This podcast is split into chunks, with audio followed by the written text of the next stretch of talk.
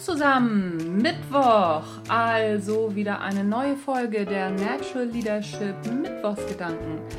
Mein Name ist Anja Niekerken und vielleicht ist das ja ein neuer Impuls für dich, der dir gerade dabei hilft, deine Probleme zu lösen oder einen neuen Gedankengang zu entdecken für dich. Ich habe vor kurzem gerade einen Vortrag gesehen auf YouTube, der mir sehr gut gefallen hat, mit dem Titel Üben, Üben, Üben, der ja ganz gut zu einem Thema passt, was ich vor ein paar Folgen auch behandelt habe. Da ging es nämlich auch um das Thema Üben. In diesem Vortrag ging es darum, wie Profifußballer Abläufe in ganz kleine Teile zerlegen und diese kleinen Teile dann immer wieder üben, um so noch effizienter lernen zu können. Das fand ich einen sehr spannenden Gedanken.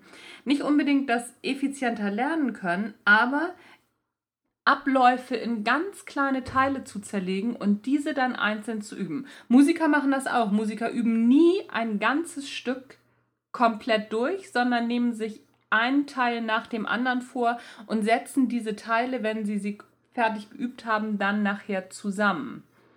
Bei der Hundeausbildung, ich habe ja zwei Schäferhunde bzw. zwei Malinois, da ist es genauso. Da wird alles in kleinste Teile zerlegt und sozusagen jedes Bild, was sich der Hund einprägen soll, einzeln aufgebaut. Also da wird nicht geübt, Fuß zu gehen, sich dann hinzusetzen und zu warten, sondern jeder einzelne Schritt ist einzeln aufgebaut. Das Fußgehen an der Seite an sich ist ein einzelnes Bild. Dann das Hochgucken, also dem, dem Hundeführer ins Gesicht gucken, ist ein einzelnes Bild. Das Gehen ist ein einzelnes Bild. Rechts- oder Linksdrehungen sind einzelne Bilder. Und diese ganzen einzelnen Bilder, die werden einzeln geübt und nachher zusammengesetzt. Und dann sieht das nachher so perfekt aus, wie man das in manchen YouTube-Videos sehen kann. Warum reite ich da jetzt so lange drauf rum? Naja, ich frage mich manchmal in der Persönlichkeitsentwicklung oder auch bei Führungskräftetrainings, wie üben denn die Leute nach dem Training oder nach dem Coaching?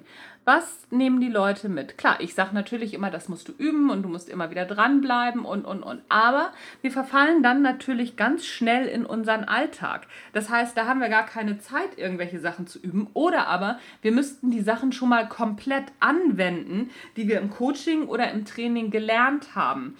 Und das geht meistens naja, sagen wir mal semi-optimal, beziehungsweise mal so richtig in die Hose. Und dann wendet man diese Sachen natürlich nicht mehr an. Die Idee ist, die Techniken aus dem Fußball, aus der Musikpraxis einfach zu übernehmen. Das heißt, wenn du eine neue Technik gelernt hast, wir nehmen jetzt mal eine Technik, die jedem mehr oder weniger bekannt ist, aktives Zuhören. Aktives Zuhören ist jedem mehr oder weniger bekannt.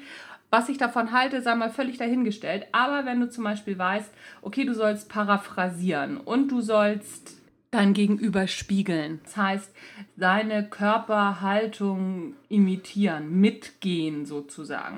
Und dann sollst du noch drei, vier andere Sachen machen. Und das alles auf einmal, das kann schon ein bisschen viel sein, wenn man das gerade neu gelernt hat.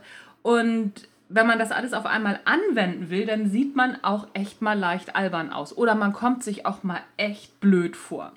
Also, zerlege das Ganze in einzelne Bilder, in einzelne Sequenzen. Das heißt, du nimmst dir entweder das Paraphrasieren oder das Spiegeln vor.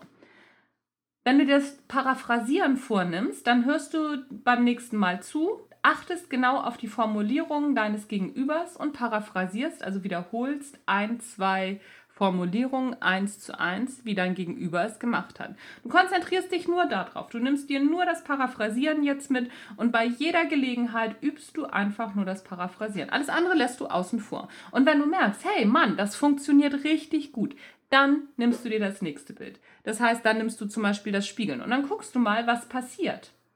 Und dann spiegelst du den anderen. Dann nimmst du mal zwischendurch, wenn du merkst, oh, guck mal, jetzt könnte ich die Körperhaltung auch mal einnehmen, mal gucken, ob das der Gesprächsführung hilft, dann nimmst du die Körperhaltung ein und machst nur das. Achtest auch gar nicht mehr auf das Paraphrasieren. Vielleicht wird das automatisch sowieso schon passieren, weil du es ja gut genug geübt hast. Aber bedenke, dass Üben nicht heißt, es zweimal machen und dann kann ich's. Üben heißt wiederholen, wiederholen, wiederholen, wiederholen. Studien haben ergeben, dass 10.000 Stunden Üben ein Genie ausmachen. Du musst ja kein Genie werden. Du musst ja keine 10.000 Stunden üben. Aber einfach mal drüber nachdenken. Ne? Perfektion kommt nicht von, aha, habe ich verstanden, sondern Perfektion kommt von tun. Tun, tun, tun.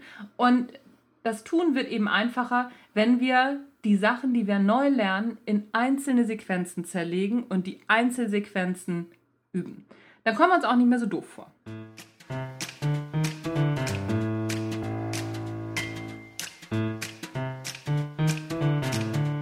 Das soll es für heute gewesen sein. Das waren die Natural Leadership Mittwochsgedanken. Mein Name ist Anja Niekerken. Wenn du den nächsten Schritt machen willst Richtung Natural Leader, dann komm doch im November ins Natural Leadership Basic Seminar. Da sind noch zwei Plätze frei. Diesmal weiß ich es auch genau, weil ich habe nachgeguckt. Dann geht es für das Natural Leadership Basic erst im Januar wieder los. Da gibt es schon die ersten Anmeldungen. Das Gute an der ganzen Sache ist, wenn du dich bis 31.12.2017 anmeldest, dann bekommst du 30% Frühbucherrabatt. Das heißt, du bekommst es noch unter dem alten Preis, weil im nächsten Jahr werden leider die Preise erhöht. Das ist manchmal so. Also, sicher dir noch heute einen Platz im Natural Leadership Basic Seminar. Tschüss, bis zum nächsten Mal.